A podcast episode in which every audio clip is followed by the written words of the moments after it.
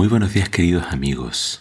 Hoy en Primero Dios te invito a que juntos leamos Éxodo capítulo 19. Dice así la palabra de Dios. Los israelitas llegaron al desierto de Sinaí, tres meses después de su salida de Egipto. Levantaron el campamento en Refidim y continuaron su viaje. Cuando llegaron al pie del monte Sinaí, establecieron allí su campamento.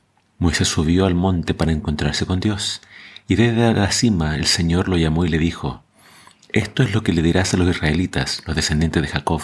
Ustedes han visto lo que hice con los egipcios, y como los traje a ustedes con tanto cuidado, como cuando las águilas llevan sobre sus alas a sus polluelos. Ahora pues, si oyen mi voz y guardan mi pacto, serán mi especial tesoro entre todas las naciones de la tierra, porque toda la tierra es mía, y serán un reino de sacerdotes y gente santa. Moisés descendió del monte, llamó a todos los dirigentes del pueblo y les dijo lo que el Señor les había dicho.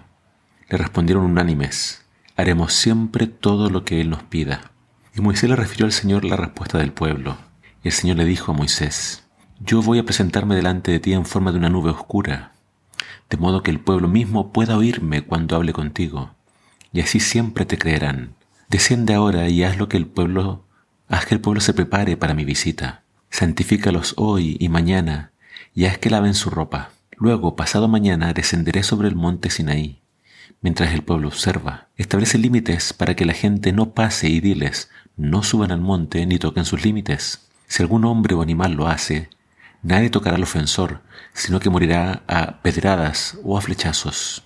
Permanezcan alejados del monte. Solo cuando oigan el toque largo de trompeta podrán subir a la montaña. Moisés descendió al pueblo y lo santificó, y ellos lavaron su ropa. Luego Moisés les dijo, prepárense para encontrarse con Dios pasado mañana, y no tengan relaciones sexuales. En la mañana del tercer día hubo una terrible tormenta de relámpagos y truenos.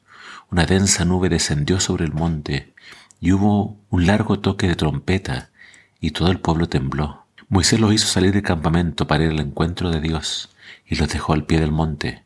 Todo el monte Cené estaba cubierto de humo, porque el Señor había descendido en forma de fuego. El humo subía al cielo como si saliera de un horno, y todo el monte temblaba como sacudido por un violento terremoto, y el toque de, y el toque de trompeta era cada vez más fuerte. Moisés hablaba con Dios, y él le respondía con voz de trueno. El Señor bajó a la cumbre del monte Sinaí y llamó a Moisés para que subiera. Entonces Moisés subió y el Señor le dijo, desciende y advierte al pueblo que no deben cruzar los límites. Nadie debe subir hasta aquí para tratar de verme porque morirá. Aún los sacerdotes que estén en turno deben santificarse para que no lo destruya. Pero el pueblo no subirá al monte, contestó Moisés. Tú les dijiste que no lo hicieran. Me dijiste que estableciera límites alrededor del monte y que les avisara que el terreno que estaba a este lado de los límites estaba reservado para ti. El Señor le dijo, desciende y trae a Aarón contigo, pero nadie más debe subir al monte, ni siquiera los sacerdotes, pues quien lo haga se expone a mi castigo.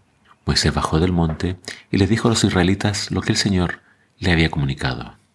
Finalmente está Israel, el pueblo de Dios, frente al monte Sinaí, y este capítulo nos muestra la preparación que debía tener el pueblo antes de que Dios les entregara su ley, sus mandamientos. El pueblo debía santificarse, debían lavar sus ropas.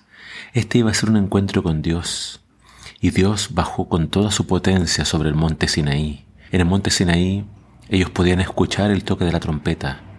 Claramente podían también sentir los truenos y relámpagos. Ellos podían ver el humo podían sentir como la tierra temblaba y podían ver entonces quizás la punta del Sinaí envuelta en fuego. No habían dudas de que Dios estaba presente en el monte Sinaí. Por tanto, nadie podía subir a la presencia de Dios, solo Moisés, y a quien él escogiera. Vemos al final del capítulo que Dios también pide que suba a Aarón. Dice que Dios hace esto para que todo el pueblo supiera de que Él era Dios, que Él estaba llamando a Moisés para esta obra y para que nadie pensara que esto era un invento de Moisés. Eh, así como el pueblo tuvo que santificarse para encontrarse con Dios, eso es lo que debe ocurrir con nosotros antes de la segunda venida. Nuestras vidas tienen que cambiar, tienen que apartarse del mal y tienen que ser purificadas, porque nos vamos a encontrar con Dios cara a cara. Acá Dios dice que Él es el Dios de toda la tierra, pero Él escogió al pueblo de Israel para que fuera su especial tesoro. Pero para, en orden para que el pueblo siguiera siendo este tesoro, este pueblo especial, este reino de sacerdotes, Ellos debían guardar lo que el Señor les iba a decir, y el pueblo prometió, haremos todo lo que el Señor diga. Lo triste es que el pueblo después olvidó muy pronto su promesa y se apartaron de Dios. Pero acá está la naturaleza de Dios. Él es justicia, Él es santidad, pero Él también es misericordia y perdón. Que tú y yo nos podemos preparar para el encuentro final con Dios, porque creemos que cada día estamos más cerca de ese encuentro. Que el Señor te bendiga.